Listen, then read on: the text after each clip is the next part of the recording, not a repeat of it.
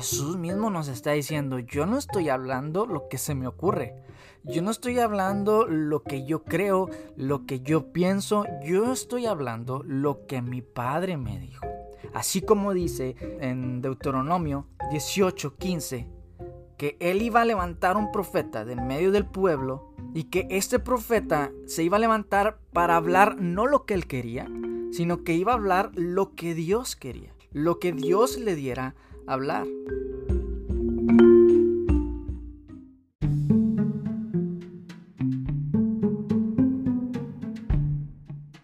Porque muchas veces decimos, eh, bueno, yo solo lo que la Biblia dice. Ok, está bien. Pero de repente encontramos cosas que en la Biblia no nos gustan y decimos, ay, no sé, pero es que el Antiguo Testamento está muy feo, hay mucha violencia y además contiene muchos errores. Entonces, ¿sabes qué? No toda la Biblia, mejor solo el Nuevo Testamento. El Nuevo Testamento es con el que yo me quedo y todo lo que diga ahí lo voy a hacer. Y después leemos el Nuevo Testamento y decimos, ay, no sé, pero Pablo, Pablo contradice a Jesús, que realmente no es cierto, Pablo no contradice a Jesús.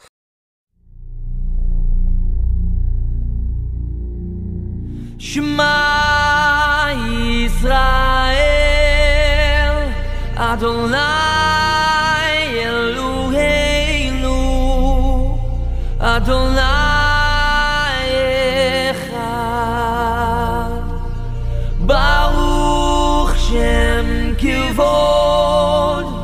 Malchut.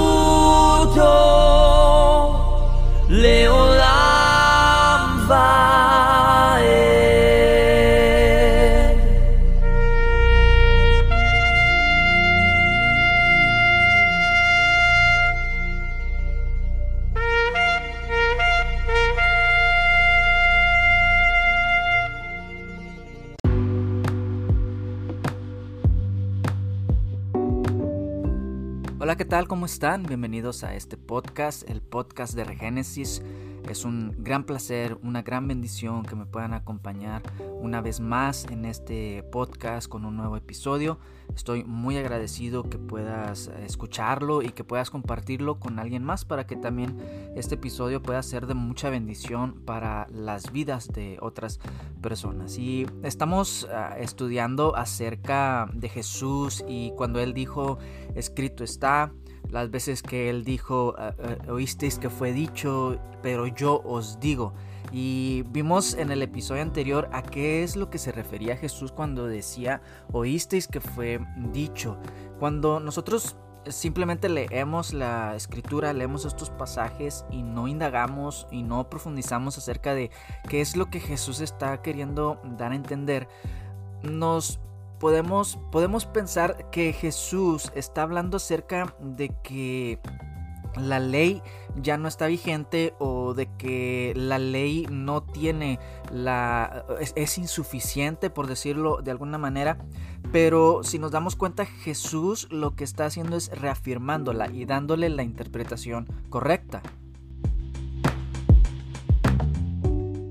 Esto lo vimos en el episodio anterior, cómo es que Jesús confronta a los fariseos, a los religiosos de su época, y les dice, oísteis que fue dicho, más bien le dice a sus discípulos, ustedes han escuchado que los maestros enseñan acerca de esto. También vimos cómo es que hasta los días de hoy, hasta en este tiempo, el pueblo judío tiene dos Torás, lo que es la Torá escrita y la Torá oral. La Torá oral vienen siendo los pensamientos o las interpretaciones de los rabinos, de los sabios de Israel. Entonces Jesús cuando se presenta ante las personas y les dice, oísteis que fue dicho, pero yo os digo, es una fórmula que se usaba en ese tiempo. Los rabinos lo utilizaban. Había un rabino que decía una interpretación y entonces venía otro rabino y decía, no, oísteis que fue dicho, pero yo os digo. O sea, ellos no estaban cambiando los mandamientos, no estaban metiendo nuevos mandamientos, sino estaban haciendo una interpretación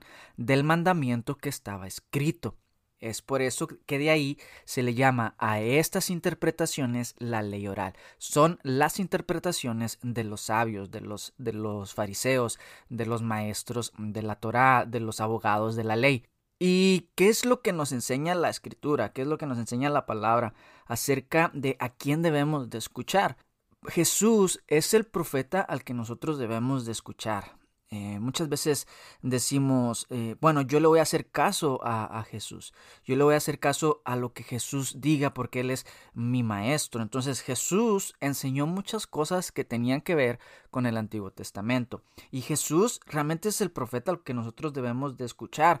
Y esto se le dijo a Moisés, a Moisés se le dijo, en Deuteronomio 18:15, profeta de en medio de ti, de tus hermanos como yo, te levantará Yahweh, tu Dios, a él oiréis, conforme a todo lo que pediste a Yahweh tu Dios en Horeb el día de la asamblea, diciendo, no vuelva yo a oír la voz de Yahweh, mi Elohim, ni vea yo más a este gran fuego para que no muera. Y Yahweh me dijo, han hablado bien en lo que han dicho, Profeta les levantaré de en medio de sus hermanos como tú, y pondré mis palabras en su boca, y él les hablará todo lo que yo le mandare. Mas cualquiera que no oyere mis palabras que él hablare en mi nombre, yo le pediré cuentas. El Padre les da la promesa al pueblo de Israel aquí en Deuteronomio, de que él iba a levantar un profeta de en medio del pueblo, así como a Moisés. Y este profeta iba a hablar las palabras de Dios. Este profeta se iba a alinear a lo que Dios estaba hablando, a lo que era la Torá de Dios. ¿Y quién era este profeta? Bueno, este profeta es Yeshua, es Jesús. Y Jesús mismo dijo acerca de Moisés en Juan 5:45, no penséis que yo voy a acusarlos delante del Padre. Hay quien os acusa. Moisés es quien tenéis, en, es en quien tenéis vuestra esperanza. Porque si creyeseis a Moisés, me creeríais a mí, porque de mí escribió él. Pero si no creéis a sus escritos, ¿cómo creeréis a mis palabras? Y disculpen aquí la, la, versión que estoy utilizando. Estoy utilizando varias versiones y yo sé que la Reina Valera es la que tiene un lenguaje más antiguo, más eh, en castellano y yo sé que muchos eh, sienten cierta...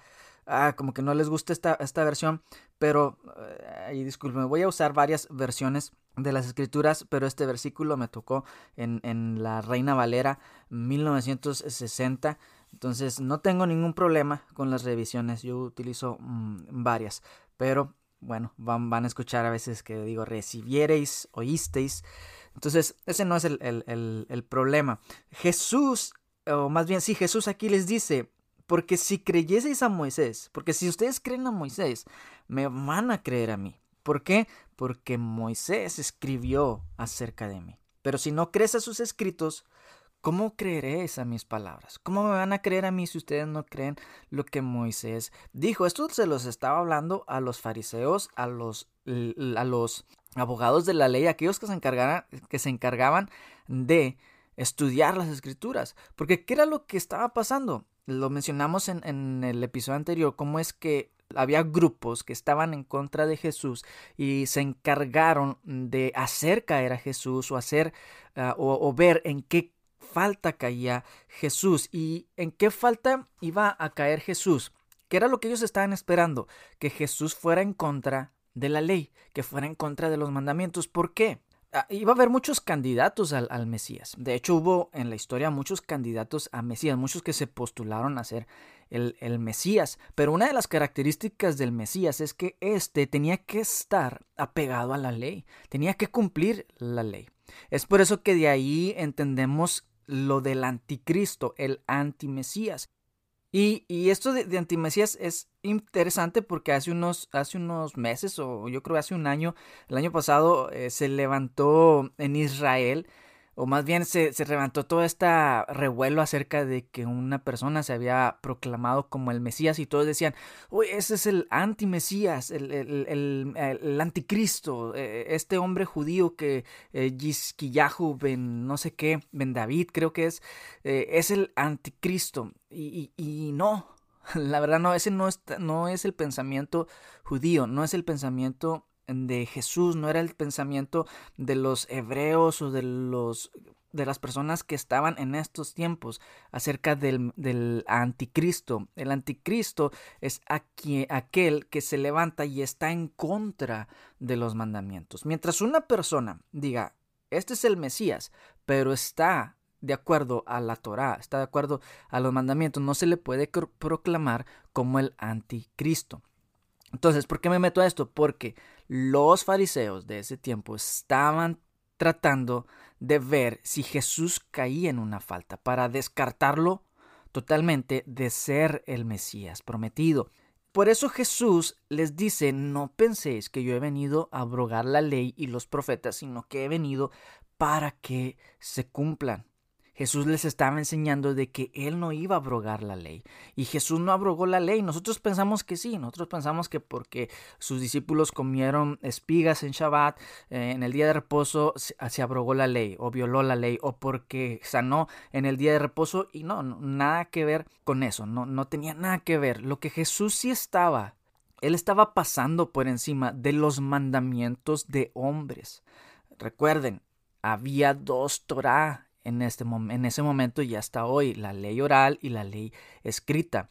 Jesús estaba pasando sobre la ley oral o las interpretaciones de los hombres, aquellos mandamientos que se presentaban como si fueran mandamientos de Dios, pero en realidad eran mandamientos de hombre. Y lo que Jesús viene a hacer es dar la interpretación correcta. Y nos enseña a nosotros de que a quien nosotros debemos de escuchar es a Jesús. Nuestros oídos deben estar atentos hacia lo que Jesús dijo. Y la palabra para escuchar, para oír, es Shema en hebreo.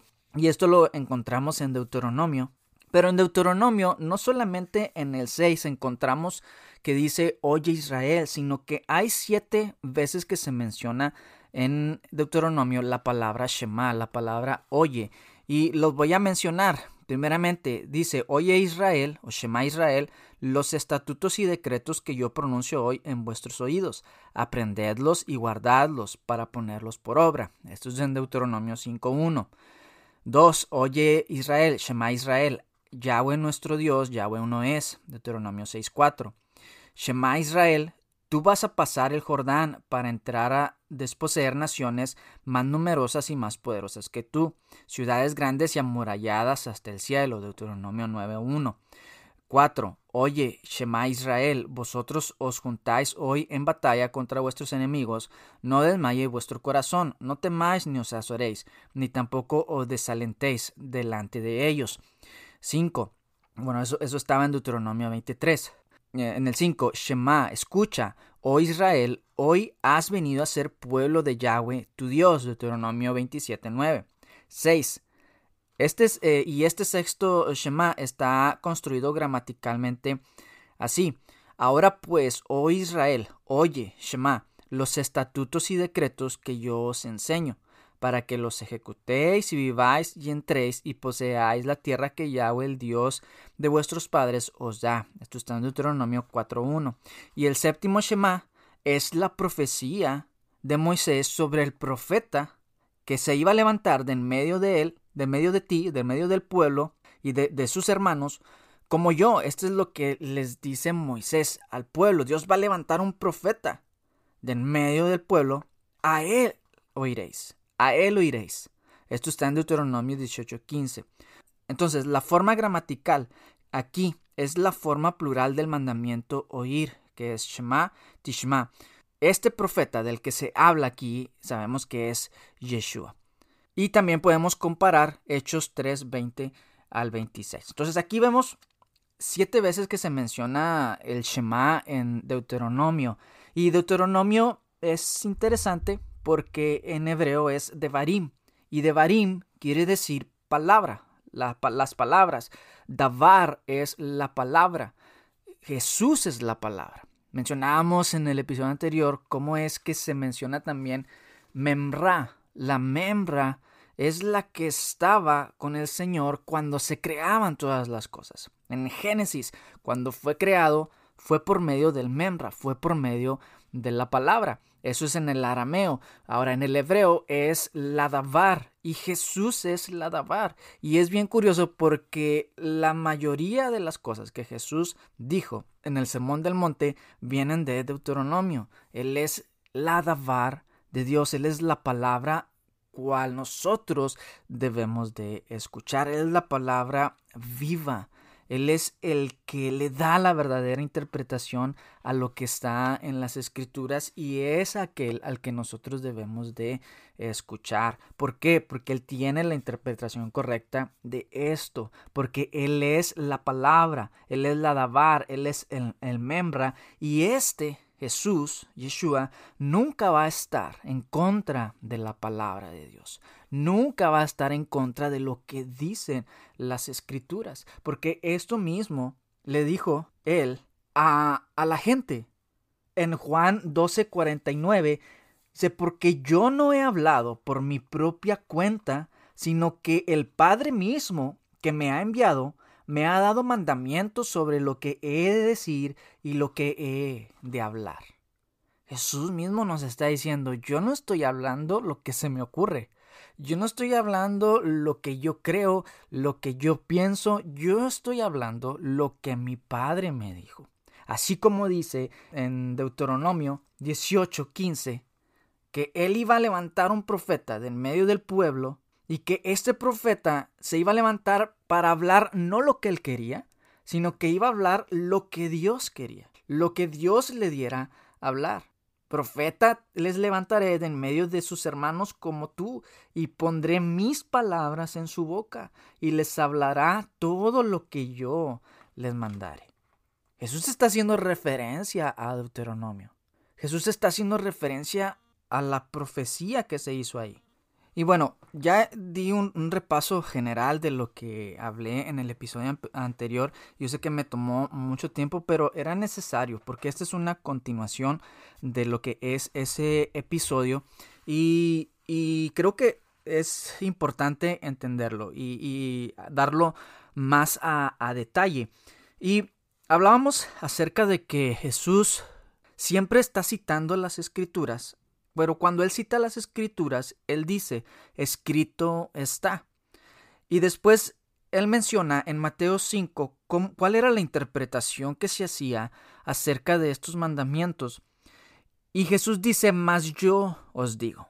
Pero yo quiero que veamos, yo voy a mencionarles algunos pasajes donde se encuentra a Jesús citando las escrituras y diciendo, escrito está. Por ejemplo, en la tentación, de Jesús cuando Satanás viene y lo tienta, Satanás mismo le muestra los pasajes de las escrituras y Jesús le contesta con la misma escritura y le dice, escrito está.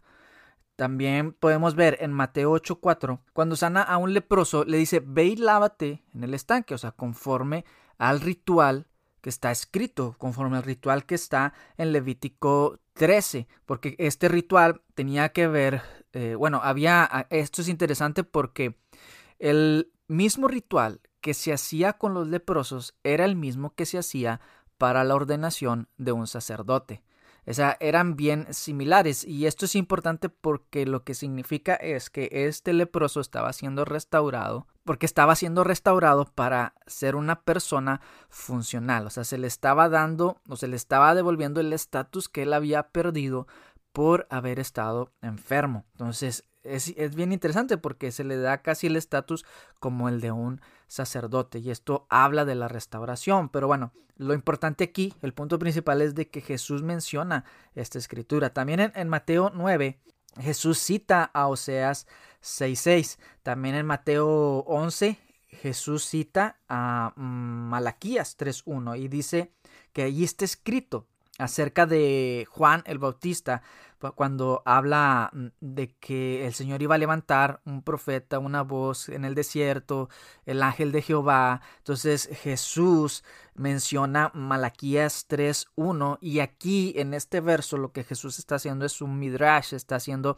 una interpretación y está diciendo que Juan es aquel del que estaba hablando Malaquías 3.1 en adelante. En Mateo 12 los discípulos cuando comen espigas, Jesús vuelve a citar a Oseas 6:6 cuando les dice a los fariseos que estaban criticando porque los discípulos estaban recogiendo espigas con una mano, estaban recogiendo espigas en el día de reposo, Jesús les muestra Oseas 6:6 donde habla acerca de misericordia quiero. Yo quiero misericordia en vez de los sacrificios, en vez de todas estas cosas, pero ahí Jesús les muestra a los fariseos, aquellos que estaban en contra de esto, de que ellos no estaban violando la ley. Y no sé, no, no, estoy seguro si es ahí mismo, en Mateo 12 o en otra parte de los evangelios, donde habla acerca de David y cómo es que David entra con los sacerdotes y estos le dan del pan de la proposición, el pan que estaba ahí en el lugar santo. Y muchos dicen, ven, eh, eh, violó esa regla, o sea, porque no se podía comer del pan que estaba ahí en, en la proposición. Ellos no eran dignos, ellos no podían comer, solo los sacerdotes comían. Bueno, no, tampoco ellos violaron ese mandamiento, sino que el pan que se les dio era un pan que ya estaba saliendo. Recordemos, ese pan de la proposición se cambiaba constantemente. Entonces, el pan que se le dio a David era un pan que ya estaba saliendo. O sea, no es como que ellos llegaron y agarraron los panes que estaban ahí y se los, se los comieron, ¿no? Sino que era un pan que ya estaba por salir. También mm, podemos ver en Mateo 15, también ustedes lo pueden leer, en Marcos 12, 26, dice, ¿no han leído ustedes? Jesús les está mencionando acerca de Abraham, Isaac y Jacob. En Marcos 12:23 Jesús les dice, pero respecto a que los muertos resucitan, ¿no habéis leído en el libro de Moisés cómo le habló Dios en la zarza diciendo, yo soy el Dios de Abraham, el Dios de Isaac y el Dios de Jacob? Dios no es Dios de muertos, sino Dios de vivos, así que vosotros mucho erráis. Entonces, esto nada más es para que veamos de que cuando Jesús menciona escrito está, se está refiriendo a, lo que dice la escritura. Y cuando Jesús menciona, oísteis que fue dicho, se está mencionando a la interpretación de los fariseos, la interpretación de los eh, abogados de la ley, de los estudiosos de la Torah. Y Jesús viene y dice, pero yo les digo, él está dando su propia interpretación, que es la interpretación que es la correcta y es la que nosotros debemos de seguir, así como fue mandado en Deuteronomio 18:15. Y estoy tratando de ir rápido porque yo sé que son muchos versos, son muchas citas bíblicas, pero creo que es importante porque es bueno que nosotros profundicemos en estos datos, que profundicemos en estas cosas. Uno pudiera dar algo sencillo, algo rápido, algo ahí nomás como motivacional para que nosotros eh, nos sintamos bonito, pero yo creo que esta generación quiere algo más profundo. Yo creo que nuestra generación anhela que se le hable algo más detallado, algo más profundo, que se nos expliquen las escrituras, al menos yo lo siento así, de que mi generación o nuestra generación no nos conformamos simplemente con algo ahí, como si fuéramos bebitos que nos tienen que dar lechita, sino que lo que queremos es algo más sólido.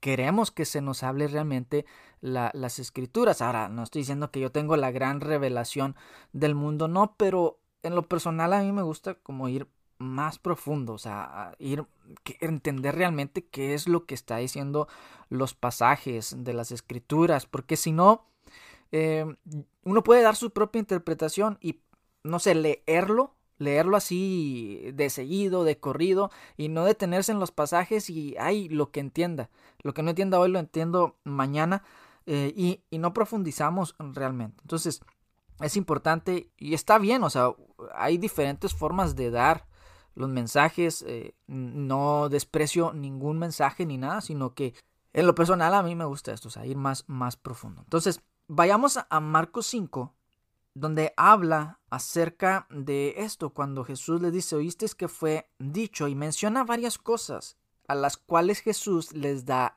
la interpretación. En el versículo 21, Mateo 5:21, dice, oíste que fue dicho a los antiguos, no matarás y cualquiera que matare será culpable de juicio. Pero yo os digo, cualquiera que se enoje contra su hermano será culpable de juicio, y cualquiera que le diga necio a su hermano será culpable ante el concilio, y cualquiera que le diga fatuo quedará expuesto al infierno de fuego. Por tanto, si traes tu ofrenda al altar y ahí te acuerdas de que tu hermano tiene algo contra ti, deja ahí tu ofrenda delante del altar, y anda, reconcíliate primero con tu hermano, y entonces ven y presenta tu ofrenda Ponte de acuerdo con tu adversario pronto, entre tanto que estás con él en el camino, no sea que el adversario te entregue al juez y el juez al alguacil y seas echado en la cárcel. De cierto te digo que no saldrás de ahí hasta que pagues el último cuadrante. El mandamiento es este, no mates. Pero la forma en que los fariseos interpretaban es de que pues no lo hagas físicamente, pero ellos no atendían lo que había internamente. ¿Y qué era lo que había internamente? Enojo. Entonces Jesús trata con lo profundo del corazón. Porque Caín, cuando mató a Abel, no, no, no lo hizo nada más porque sí, espontáneamente. No, sino que entretuvo un pensamiento, entretuvo una emoción y un sentimiento en su corazón. Y esto es lo que lo llevó después a actuar de la forma en que actuó. Porque Dios mismo le dice a Caín, oyes, ¿por qué estás enojado?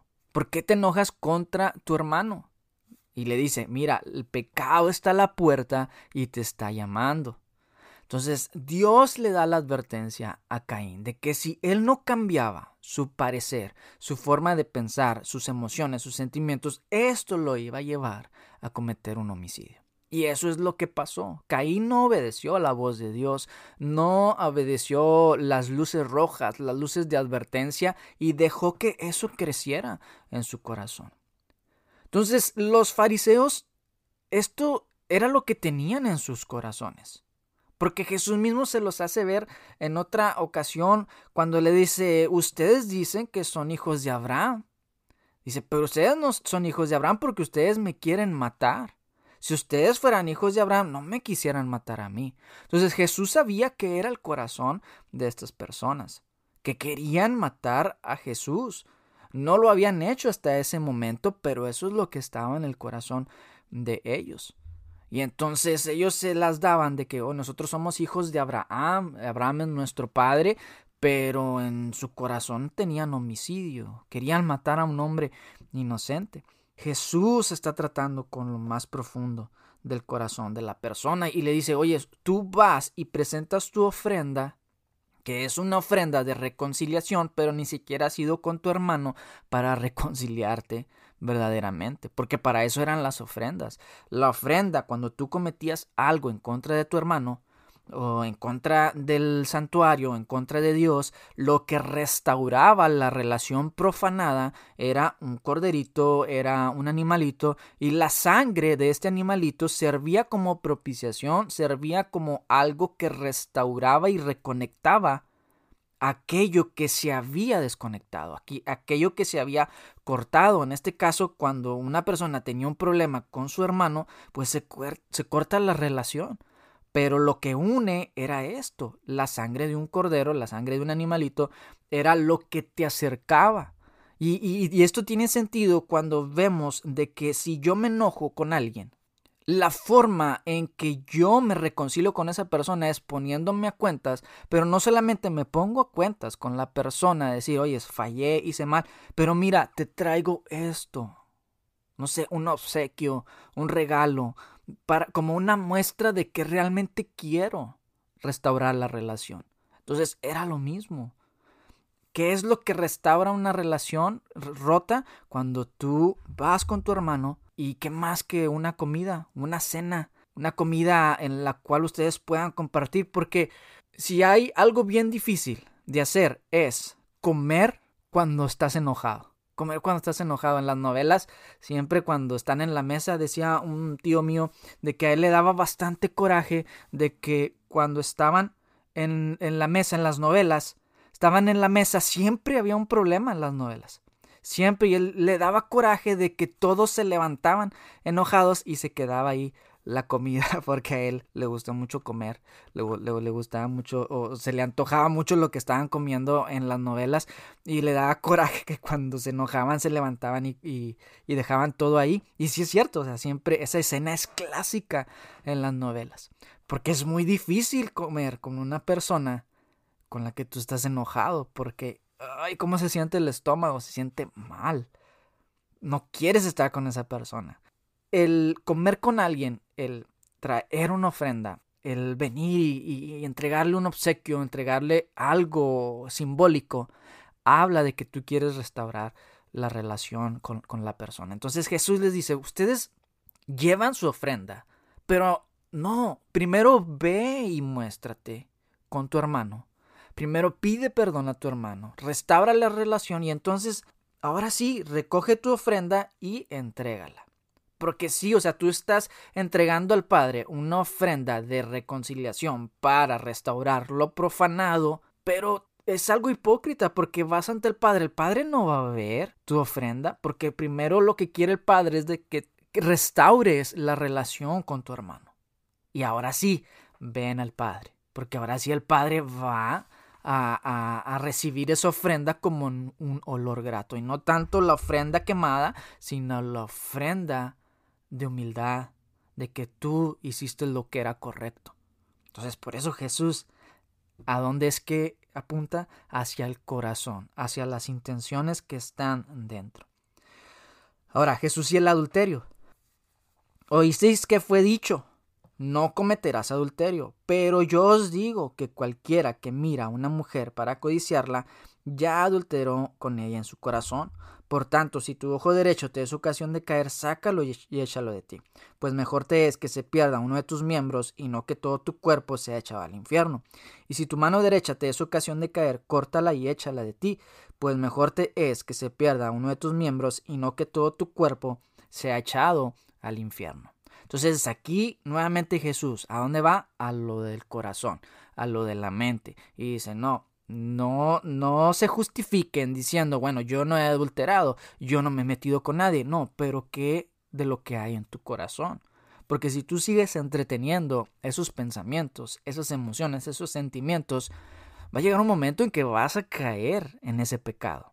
Va a llegar un momento en que lo vas a hacer porque lo has estado entreteniendo por mucho tiempo. Entonces dice, si tu ojo te es ocasión de caer, córtatelo, sácatelo, tu mano, córtala. Ahora, no está hablando de una manera literal.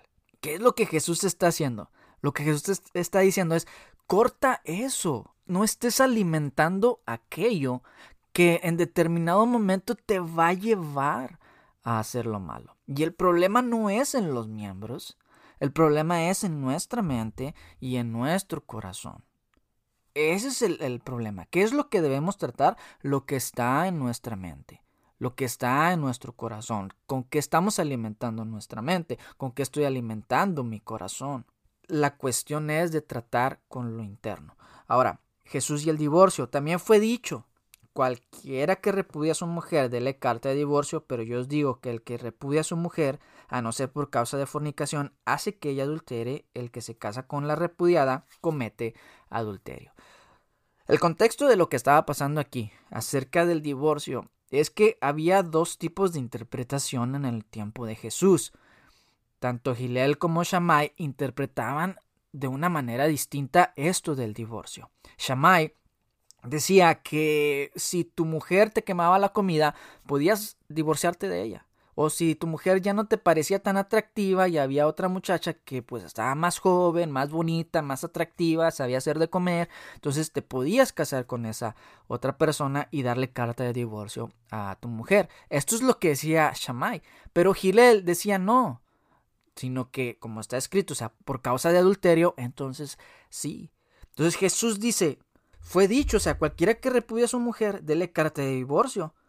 Pero yo os digo que, el que repudia a su mujer, a no ser por causa de fornicación, hace que ella adultere. Entonces, ¿qué está diciendo Jesús aquí?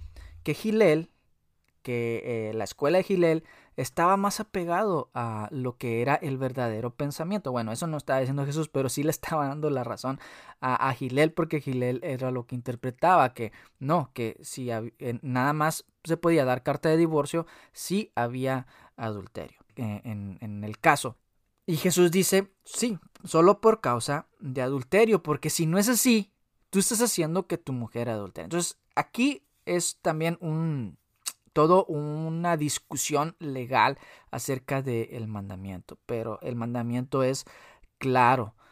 Eh, por eso habla también acerca de que el divorcio fue, esta concesión del divorcio, Dios no la quiere. O sea, en Malaquías habla acerca de que Dios aborrece el divorcio. Pero dice que por causa del corazón duro, Entonces se da esta concesión de que el hombre le puede dar carta de divorcio a la mujer o la mujer al, al hombre en, en, casos extremos, en casos de donde la dignidad, donde la honra, eh, donde la vida de la persona está en, en, juego. Se puede hacer esto, pero no es como que, como decía Shammai, nomás porque sí y, y, ya. Entonces aquí había una discusión, pero Jesús viene y da la interpretación correcta, solo por causa de adulterio. Y vemos en estos casos, en nuestros días, de que hay también cosas mmm, bien complicadas, cosas que son más profundas en las cuales puede ser esto, como por ejemplo en caso de, de, de violencia. O sea, sabemos que lo que Jesús está tratando aquí de preservar es la dignidad, es la integridad de las personas, tanto del hombre como de la mujer. O sea, Jesús siempre va a poner en alto la integridad del ser humano. Ok, entonces, Jesús y los juramentos. Además habéis oído que fue dicho a los antiguos, no perjurarás, sino cumplirás al Señor tu juramento. Pero yo os digo, no juréis en ninguna manera, ni por el cielo, porque es el trono de Dios, ni por la tierra, porque es el estrado de sus pies, ni por Jerusalén, porque es la ciudad del gran rey, ni por tu cabeza jurarás, porque no puedes hacer blanco negro un solo cabello. Pero sea vuestro hablar sí, sí, no, no, porque lo que es más de esto, de mal procede. Ok, entonces aquí Jesús habla del juramento y dice, oíste que fue dicho a los antiguos, no perjurarás. No, eso no fue, no, está, no es algo que está escrito. Al contrario, la palabra nos habla acerca del juramento, de que cuando hagas juramento, cumplas con lo que dijiste. Pero ¿qué estaba pasando aquí? De que cuando se hace un juramento, se hace en nombre de Dios. ¿Sí? Ahora, ¿qué era lo malo aquí? De que muchos estaban haciendo juramentos en nombre de Dios, pero no cumplían con el juramento. Lo malo no es hacer un juramento, lo malo es que no lo cumples. Como no se estaba cumpliendo el juramento hecho en nombre de Dios o delante de Dios, se empezaba a jurar por algo que no era directamente Dios, pero estaba relacionado con él. Algunos juraban por el altar, algunos juraban por Jerusalén, por la ciudad santa, por el templo, por esto y por el otro. Entonces, por eso le dice Jesús, no juréis en ninguna manera, dice, ni por el cielo, porque es el trono de Dios, ni por la tierra, porque es el estrado de sus pies, ni por Jerusalén, porque es la ciudad del gran rey. O sea, realmente lo que está diciendo es, no jures, porque realmente estás tú tomando estos símbolos para jurar por ellos, pero en realidad no estás cumpliendo con tu juramento. Entonces mejor no jures si no vas a cumplirlo. Porque en realidad lo estás haciendo para eso para no cumplir con el juramento. Dice, no por tu cabeza jurarás, ni por tu cabeza jurarás, porque no puedes hacer blanco o negro un solo cabello. Pero sea vuestro hablar sí, sí, no, no, porque lo que es más de esto, de mal procede. Entonces, si no vas tú a cumplir un juramento, pues mejor di sí, o mejor di no, porque no puedes tú estar mintiendo o estar comprometiéndote a algo que realmente no estás dispuesto a cumplir. El amor hacia los enemigos.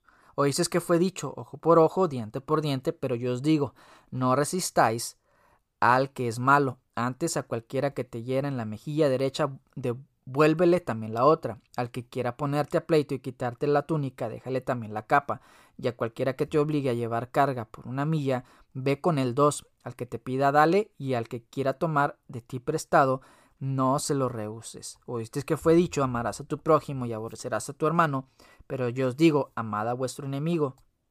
Bueno, esto ya es otro, vamos al de ojo por ojo y diente por diente.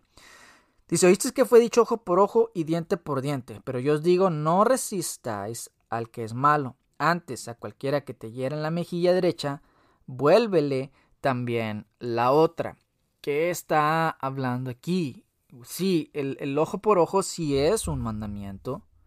Aquel que sacaba ojo a, alguien tenía que pagar. Pero no está hablando acerca de la retribución.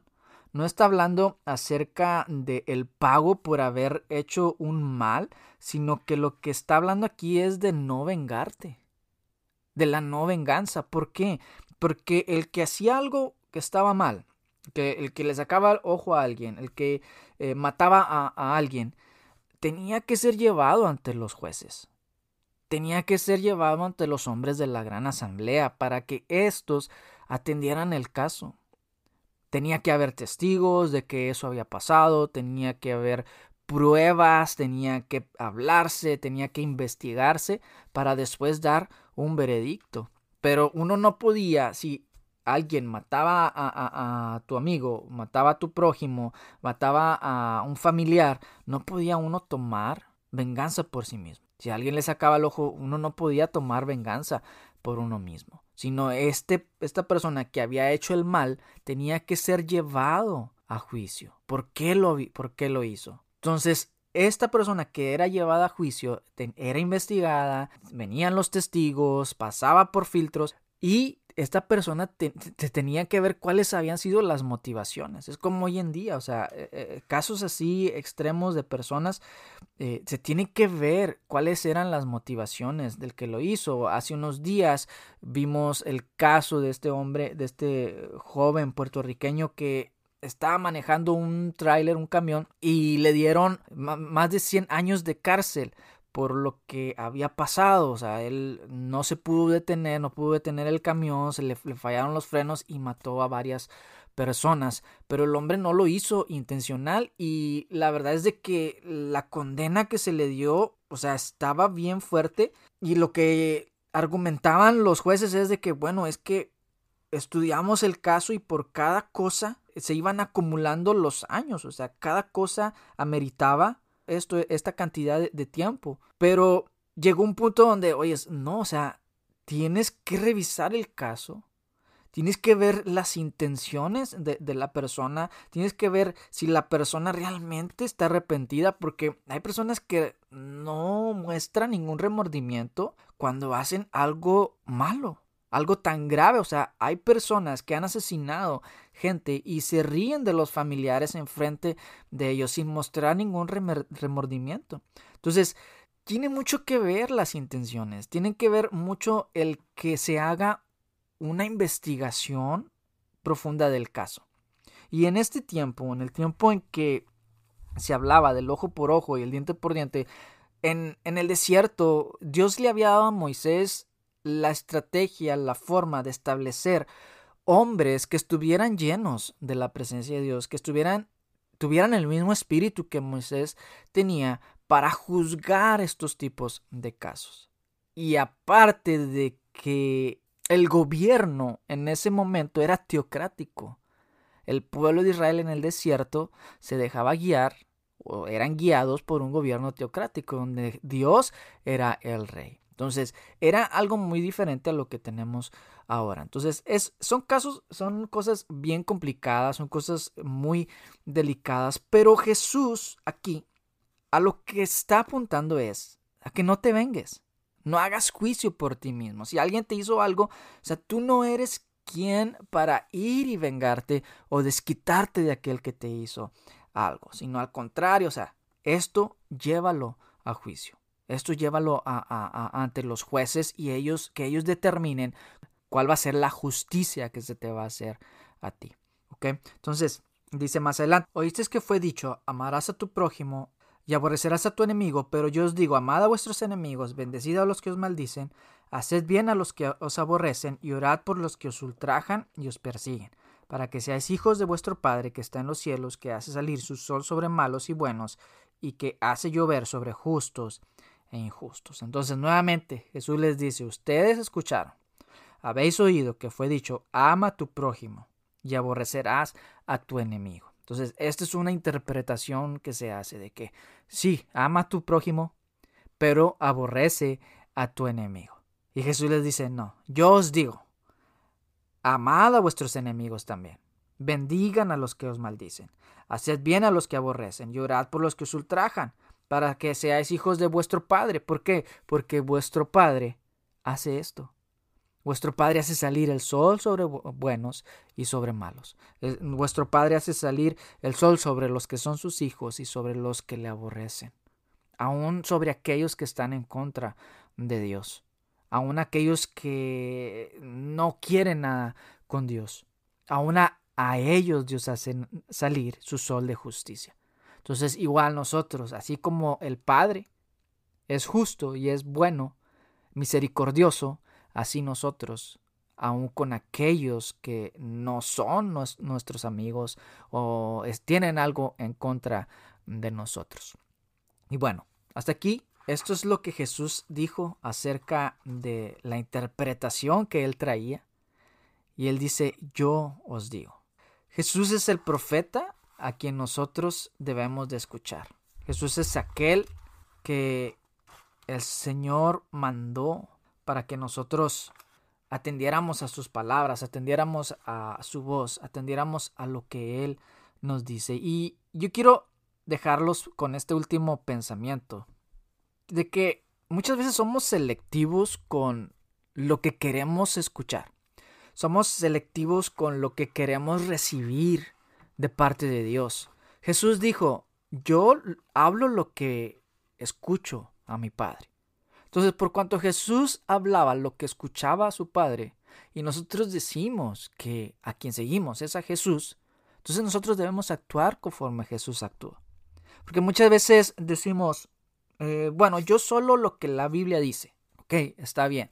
Pero de repente encontramos cosas que en la Biblia no nos gustan y decimos, ay, no sé, pero es que el Antiguo Testamento está muy feo, hay mucha violencia y además contiene muchos errores. Entonces, ¿sabes qué? No toda la Biblia, mejor solo el Nuevo Testamento.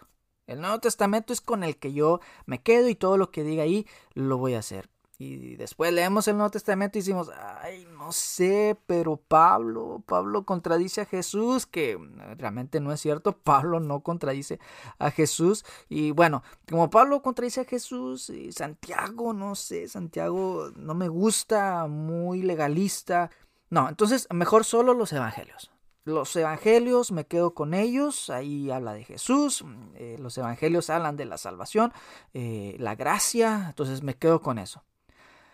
Ay, no, pero no sé, después decimos, no sé, los evangelios contienen errores, no se ponen de acuerdo entre ellos, cuatro, unos dicen una cosa, Mateo dice una cosa, Juan dice otra cosa, y no se ponen de acuerdo. Mejor me quedo solo con las letras rojas, lo que Jesús dijo, las letras rojas, y ahí, bueno, ahí andamos, que las letras rojas por aquí, las letras rojas por allá, pero hay partes donde no me gusta ese Jesús hay cosas que Jesús, no sé, no me gusta lo que dice, sobre todo la parte de la obediencia. Bueno, tal vez Jesús no dijo lo que dijo. A lo mejor Jesús no dijo lo que dice ahí, fue una interpretación de Mateo, de Juan o de Lucas y total. Entonces, ¿a quién escuchamos? La pregunta es, ¿a quién escuchamos? ¿A Jesús o a nuestros maestros? A los que nos enseñan estas cosas, de que Jesús no dijo lo que dijo o a nuestras propias enseñanzas.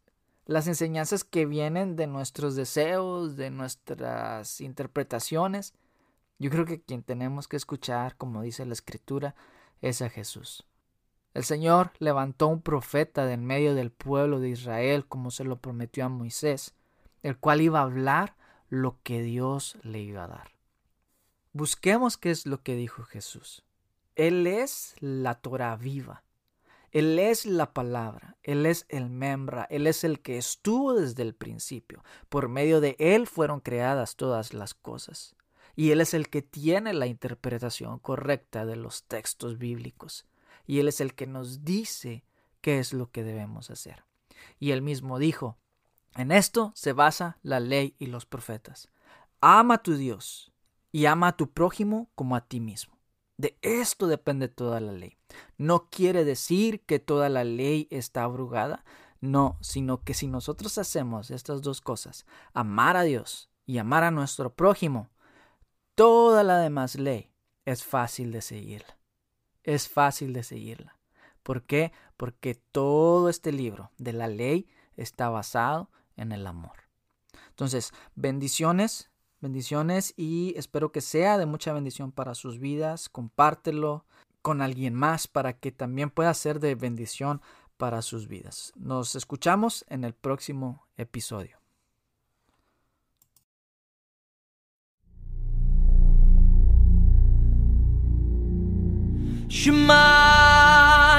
Israel Adonai